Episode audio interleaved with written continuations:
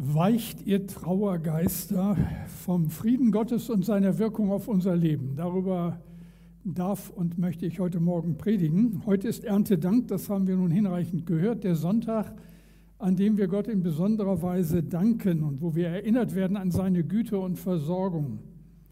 Aber auch das hat Thomas schon ausführlich dargestellt, das ist in diesem Jahr nicht ganz so leicht mit dem Erntedank. Angesichts der Krisen, die uns ja im Moment so im vierteljährlichen Rhythmus erreichen, immer wieder etwas Neues, was uns herausfordert. Und ich weiß nicht, wie es euch geht, es macht uns Angst.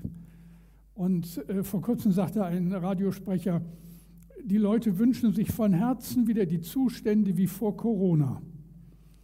Äh, so ist es sicherlich, wenn es doch mal wieder so wäre, wie es äh, eigentlich mal war. Aber das kann man sich im Moment kaum vorstellen. Was kann es da für uns Besseres geben, als uns auf das zu besinnen, was Gott uns in seinem Wort für solche Zeiten mitgegeben hat? Um den Frieden Gottes soll es gehen bei dem, was ich hier sagen darf, um die Gegenwart Jesu, um die Erfahrung, dass er wirklich da ist und niemand und nichts uns aus seiner guten Hand reißen kann. Also hören wir auf das beste Rezept, das ich kenne gegen Frust, Angst, Bitterkeit und Depression. Philippa 4, die Verse 4 bis 7. Freut euch in dem Herrn alle Wege und abermals sage ich, freuet euch. Eure Güte lasst kund sein allen Menschen. Der Herr ist nahe. Sorgt euch um nichts, sondern in allen Dingen lasst eure Bitten in Gebet und Flehen mit Danksagung vor Gott kund werden.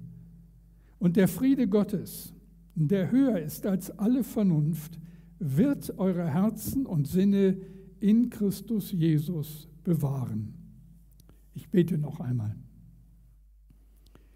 Herr, und darum bitte ich von Herzen, dass das Wahrheit wird in unser aller Leben, dass dein Friede unsere Herzen in dieser Zeit bewahrt und alle Zeit. Und ich bitte dich ganz neu, öffne meinen Mund, dass er deinen Ruhm verkündigt. Danke dafür. Amen.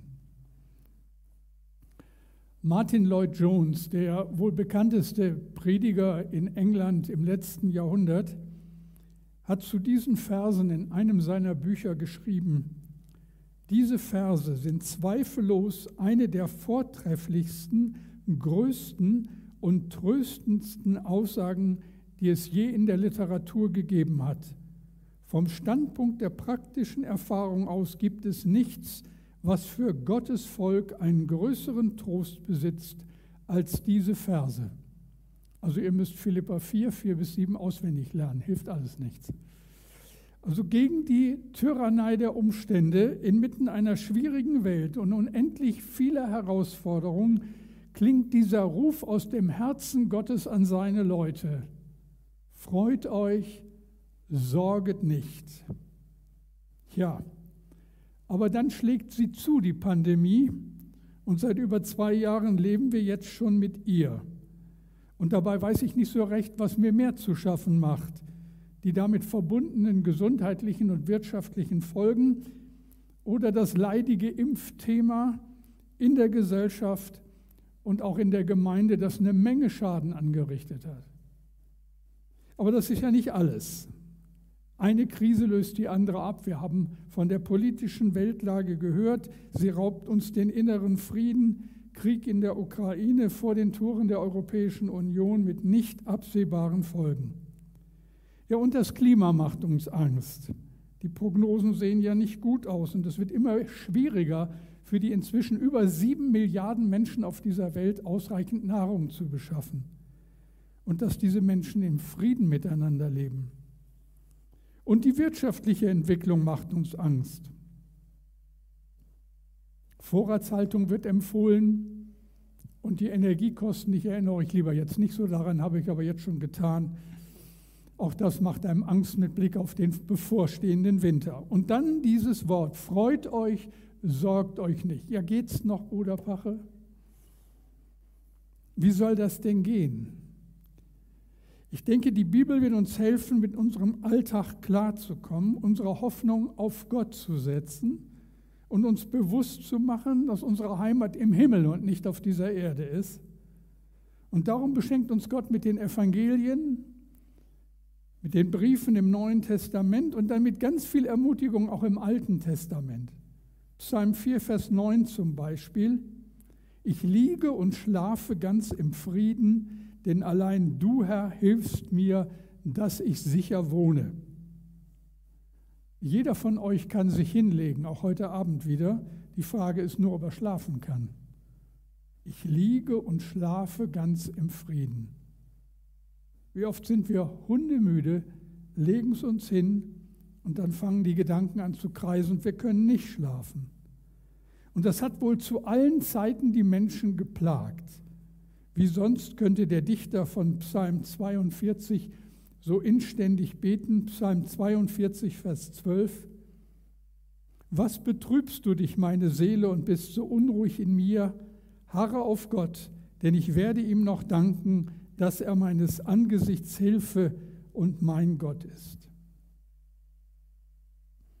Ihr Lieben, wir sprechen hier über die vielleicht gründlichste Prüfung unseres Glaubens und unseres Christseins überhaupt. Es ist eine Sache zu sagen, ich glaube an Gott. Und es ist eine andere Sache, das zu leben. Es ist schon etwas Besonderes, wenn wir so glauben und vertrauen können, dass der Friede in unseren Herzen nicht mehr von den Umständen abhängig ist und es unserer Seele auch dann gut geht, wenn die äußeren Umstände dagegen sprechen. 1618 wurde Johann Frank in Gubben an der Oder geboren. In diesem Jahr begann der Krieg, der 30 Jahre bis 1648 dauerte. Von den 16 Millionen Menschen, die damals in Deutschland wohnten, lebten nach diesem Krieg noch 4 Millionen. Von Johann Frank stammt das Lied, das Johann Sebastian Bach vertont hat, Jesu meine Freude. In der letzten Strophe heißt es da, weicht ihr Trauergeister, denn mein Freudenmeister Jesus tritt herein. Denen, die Gott lieben, muss auch ihr Betrüben lauter Freude sein. Duld dich hier schon Spott und Hohn, dennoch bleibst auch du im Leibe, Leide, Jesus meine Freude. Jesus tritt herein, der Meister der Freude. Und das ist der Friede Gottes höher als alle Vernunft. Die unbeschreibliche Erfahrung der Gegenwart Gottes. Und ich hoffe auch jetzt in diesem Gottesdienst. Gerade bei dem letzten Lied, das wir gemeinsam gesungen haben, ist mir das ganz nahe gekommen. Gegenwart Gottes. Die Frage an uns wird immer wieder sein, wie viel ist mein Glaube im Alltag mit all seinen Herausforderungen wert? Und unterscheidet sich meine Reaktion von der Reaktion der Menschen, die Gott nicht kennen? Christsein bedeutet, ich habe Gott kennengelernt. Er ist mein Vater. Er versorgt mich. Und ich vertraue ihm mein Leben an, immer wieder neu. Was passiert dann mit uns, wenn es um die vielen Dinge geht, die unser Leben so schwer machen können? Und das sind ja nicht nur die gerade beschriebenen Krisen. Es reicht ja schon das, was wir manchmal mit uns so herumschleppen und was wir von Zeit zu Zeit bewältigen müssen in unserem ganz persönlichen Leben. Was für Ratschläge gibt der Apostel Paulus, wenn es darum geht, der Tyrannei der Umstände zu entkommen? Paulus schreibt im Auftrag Gottes und geleitet durch den Heiligen Geist, sorget nicht. Sorgen bedeutet hier voller Sorgen sein. Gemeint ist die ängstliche, aufreibende Sorge, diese bohrenden Fragen, wie wird es werden? Wird das Geld reichen? Werde ich auch so früh wie mein Vater sterben? Wird unsere Ehe diese Krise aushalten? Ist Corona erst der Anfang? Wird Putin Atomwaffen einsetzen, wenn man ihm zu sehr auf die Pelle rückt? Sorgen. Das ist das, was uns veranlasst, über die Zukunft zu brüten, das Schlimmste anzunehmen und zu grübeln. Sorge meint also hier wirklich das Schlimmste anzunehmen, überall das zu sehen, was schief laufen könnte. Und das ist dasselbe Wort, das Jesus in der Bergpredigt gebraucht in Matthäus 6 in den Versen 31 und 32. Darum sollt ihr nicht sorgen und sagen, was werden wir essen, was werden wir trinken, womit werden wir uns kleiden, nach alledem trachten die Heiden. Denn euer himmlischer Vater weiß, dass ihr all dessen bedürft. Also die ganz normalen Dinge, die in unserem Alltag vorkommen, die wir regeln müssen, sind damit nicht gemeint. Wenn du abends etwas essen willst, solltest du morgens etwas einkaufen. Und wenn du den nächsten Test nicht vergeigen willst, dann solltest du lernen. Dieses göttliche Votum, sorget nicht, ist kein Aufruf zum endlosen Chillen. Sorgen bezieht sich nicht auf kluge Vorsorge, sondern auf die aufreibende, uns zermürbende Sorge. Und die sollte man um jeden Preis verhindern. Aber die Frage ist doch dabei, wie kann das gehen? Wie vermeide ich das mich so zermürbende Sorgen? Das Problem ist doch unser Herz unsere Sinne. Und die entziehen sich in einem letzten unserer Kontrolle. Wir haben unsere sorgenvollen Gedanken nicht im Griff. Und deshalb schreibt Paulus Philippa 4, Vers 7, und der Friede Gottes, der höher ist als alle Vernunft, wird eure Herzen und Sinne in Christus Jesus bewahren. Denk mal an die Momente, wo dich Panik überfallen hat, an die Stunden, wo du nicht einschlafen konntest, weil dein Herz nicht zur Ruhe gekommen ist. Und du stellst fest, Herz und Sinne lassen sich in einem letzten nicht von uns kontrollieren. Aber Herz und Sinne, das sind wir doch. Die Tiefen unseres Wesens, die Abgründe unserer Persönlichkeit, da ist unsere Fantasie, die sich unserer Kontrolle entzieht, die endlos weiter palavert, wo wir doch längst schlafen wollen, die einfach nicht die Klappe hält, wo wir es doch so leid sind. Und wir liegen da und sehnen uns nach Schlaf und sind zugleich hellwach und genervt von unzähligen Fragen und Dialogen. Was wird aus mir? Was geschieht mit uns, wenn das oder das passiert? Angst ergreift uns und wir werden zum Opfer unseres eigenen Herzens. Und sicherlich ist euch allen schon mal aufgefallen, besonders nachts kommen die dunklen Gedanken. Die Nacht hat ihren eigenen Schrecken. Alice Herdan Zuckmeier, Ehefrau des Dichters Karl Zuckmeier, beschreibt in ihrem Buch Die Farm in den grünen Bergen dieses Phänomen. Sie schreibt, in der Schweiz, aus der ich stamme, sprach man vom Alp oder von der Drut. Sie ist überall, in allen Häusern, in allen Ländern, in allen Weltteilen. Man gibt ihr hundert Namen, man findet tausend Erklärungen für sie. Die Amerikaner nennen es den Blues und jeder kennt ihn. Sie, die Drut, erscheint in den Nächten und begleitet einen manchmal bis in die Tage hinein. Da wacht man nachts auf und der ganze dunkle Raum war bevölkert mit Unheil und Unglück. Wer kennt das nicht von euch? Es ist völlig nutzlos, einem solchen Menschen, also dem Betroffenen, zu sagen, er solle aufhören, sich Sorgen zu machen. Das würde er ja gerne, aber das geht eben nicht. Das ist genauso, als wenn man einem hoffnungslosen Alkoholiker sagt, nun trink mal nicht.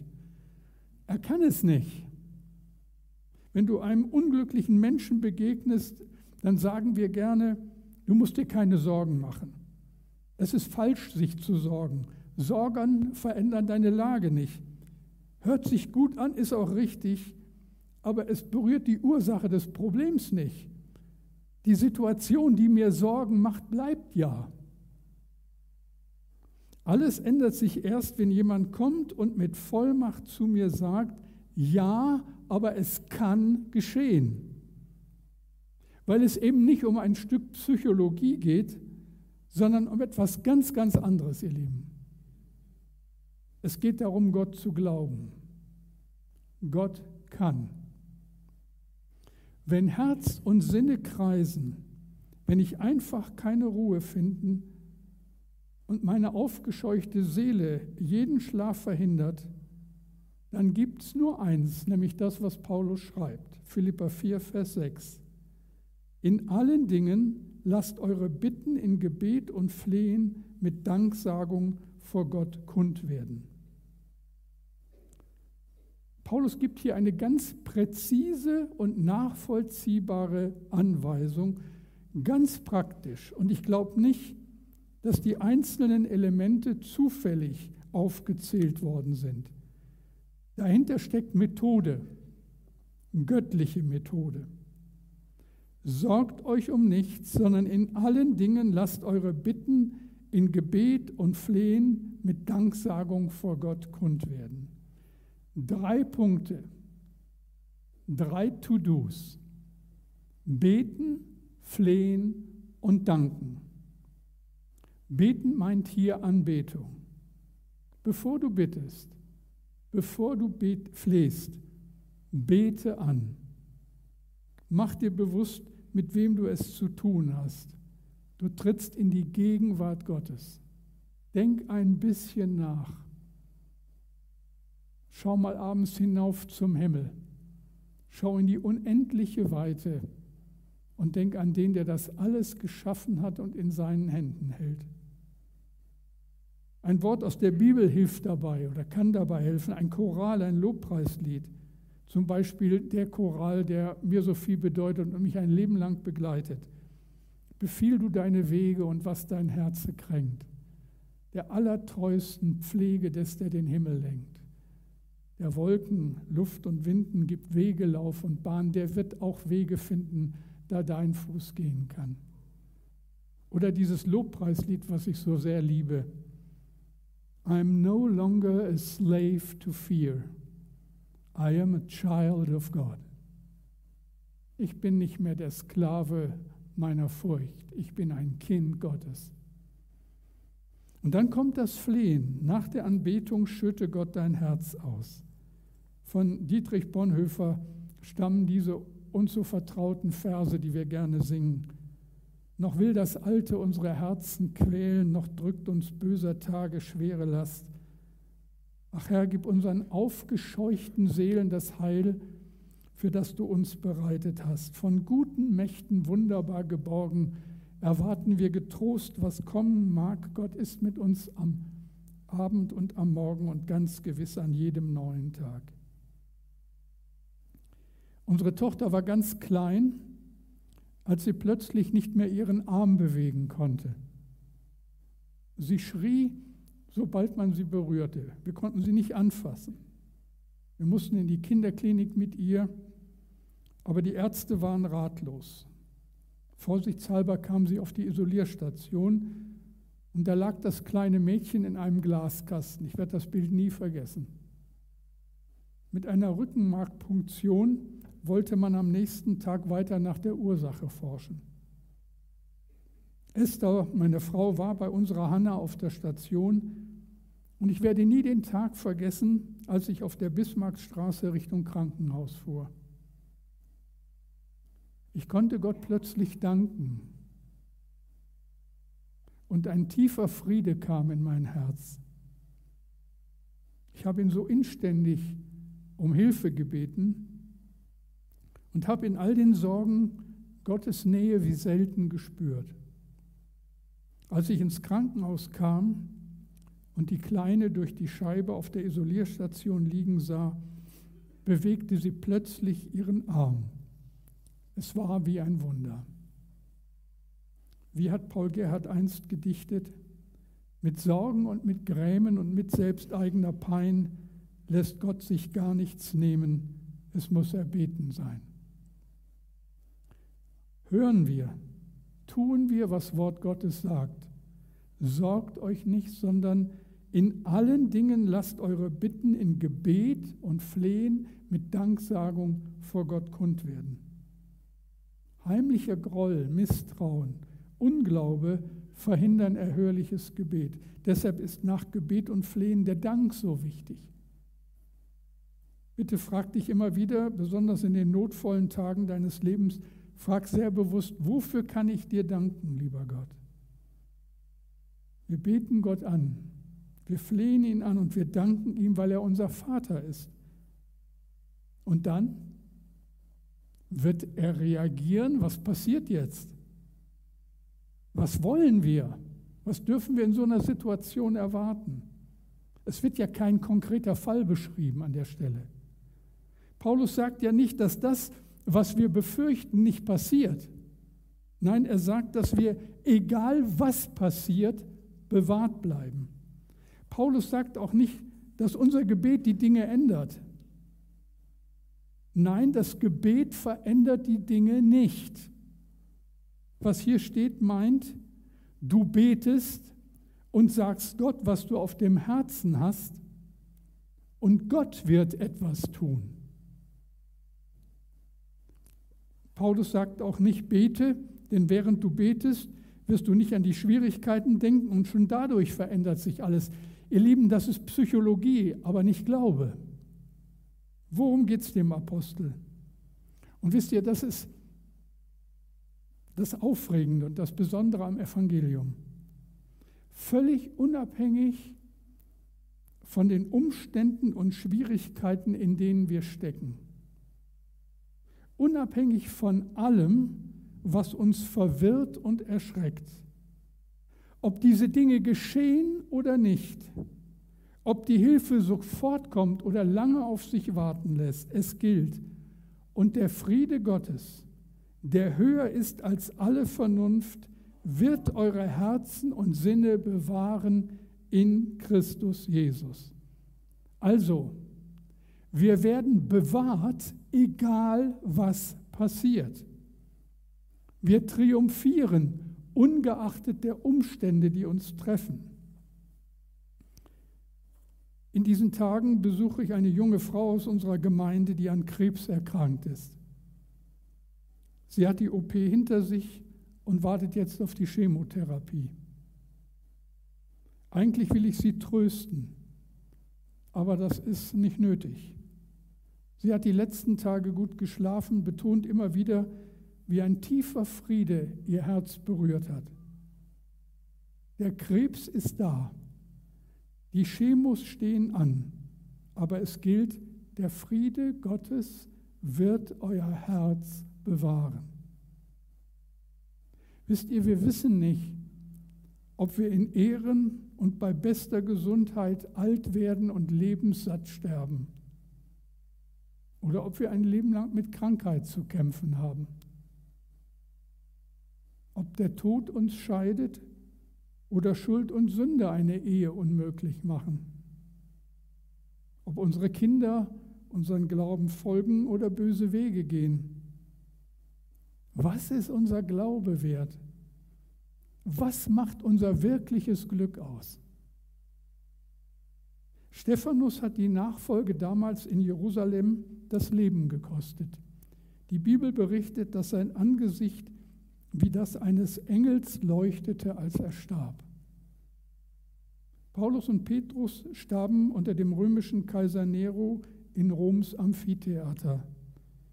Die Überlieferung erzählt, dass in den Reihen der Zuschauer viele Christen saßen und ihre Jesus-Lieder sangen, Satan zum Trotz.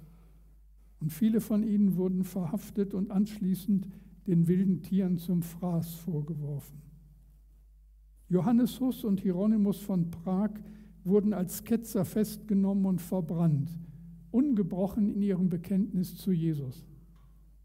Paul Schneider starb für seinen Herrn im Konzentrationslager Buchenwald.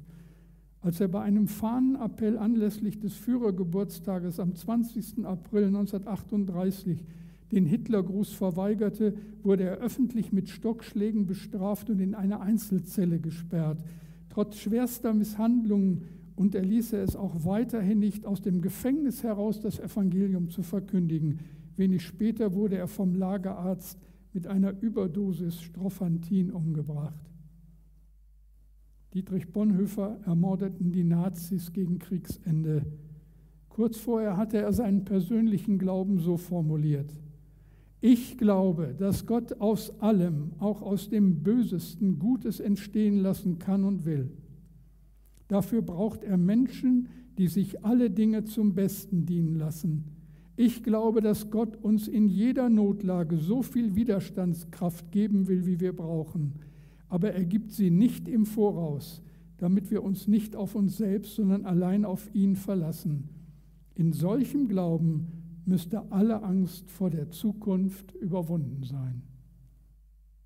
Und wir fragen, wie ist das möglich? Was hat diese Menschen aushalten lassen? Was hat sie davor bewahrt, vor Angst den Verstand zu verlieren? Und die Antwort kann nur lauten, der Friede Gottes. Keine Spielchen, keine psychologischen Tricks, keine Einbildung. Was Paulus sagen will, du betest und sagst Gott, was du auf dem Herzen hast und Gott wird etwas tun. Nicht ich tue etwas, nicht mein Gebet tut etwas, nein, Gott wird etwas tun. Und was tut er? Er bewahrt unsere Herzen und Sinne in Jesus Christus. Bewahren bedeutet beschützen, bewachen. In damaliger Zeit erinnerte das an ein vertrautes Bild. Der Friede Gottes ist wie eine Schutzmauer um eine Stadt, wie Wälle und Türme die Sicherheit garantieren. Und deshalb können wir beten, so wie es im Psalm 71, Vers 3 heißt, sei mir ein starker Hort, zu dem ich immer fliehen kann, der du zugesagt hast, mir zu helfen, denn du bist mein Fels und meine Burg. Also bete Gott an. Nenne ihm konkret deine Anliegen und dann danke ihm. Gott wird handeln. Die Neues Leben Bibel übersetzt Philippa 4, Vers 7 so. Ihr werdet Gottes Frieden erfahren, der größer ist, als unser menschlicher Verstand es je begreifen kann. Sein Friede wird eure Herzen und Gedanken im Glauben an Jesus Christus bewahren. Eine letzte Frage gilt es zu klären. Was ist das für ein Friede, den Gott uns schenken will? Höher als alle menschliche Vernunft. Ein Friede, auf den wir nicht selber kommen. Friede von einer ganz anderen Qualität, als wir ihn sonst so kennen. Es ist der Friede, der durch Jesus Christus möglich geworden ist. Das, was Jesus am Kreuz für uns getan hat, ist mehr, als wir je begreifen können. Da fange ich fließend an zu stottern, wenn ich es versuche zu erklären. Hier kam es zum Friedensschluss zwischen Gott und Mensch. Und Paulus schreibt in Römer 5, Vers 10, als wir noch seine Feinde waren, hat Gott uns durch den Tod seines Sohnes mit sich selbst versöhnt. Wie viel mehr werden wir, da wir jetzt Frieden mit Gott haben, am Tag des Gerichts bewahrt bleiben, nachdem ja Christus auferstanden ist und lebt. Das ist der Friede, der höher ist als menschliche Vernunft. Das ist unser Glück, unser ewiges Glück. Und ich hoffe von Herzen, dass jeder von euch dabei ist. Dietrich Bonhoeffer schreibt an einer anderen Stelle, Frieden haben heißt, sich getragen zu wissen, sich geliebt zu wissen, sich behütet zu wissen, heißt still, ganz still werden können. Frieden haben heißt, eine Heimat haben in der Unruhe der Welt, heißt festen Boden unter den Füßen haben. Da mag nun die Welle branden und toben, Sie können mir meinen Frieden nicht mehr rauben. Ihr Lieben, den Frieden wünsche ich euch. Gottes Frieden. Ich bete.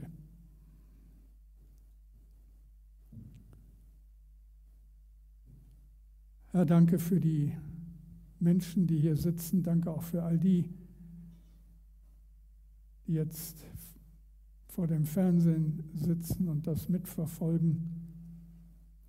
Und danke, dass du einen jeden von uns kennst, dass du mich kennst und dass du weißt, wie oft wir uns sorgen in unguter Weise, wie Angst und Zweifel unser Herz besetzen. Herr, und das bringen wir dir und gestehen es dir und bitten dich ganz neu, komm und offenbare dich in unserem Leben. Lass uns deine Herrlichkeit sehen. Herr, schenk uns das, was wir nicht machen können. Schenk uns deinen Frieden. Und danke, dass du es tust. Amen.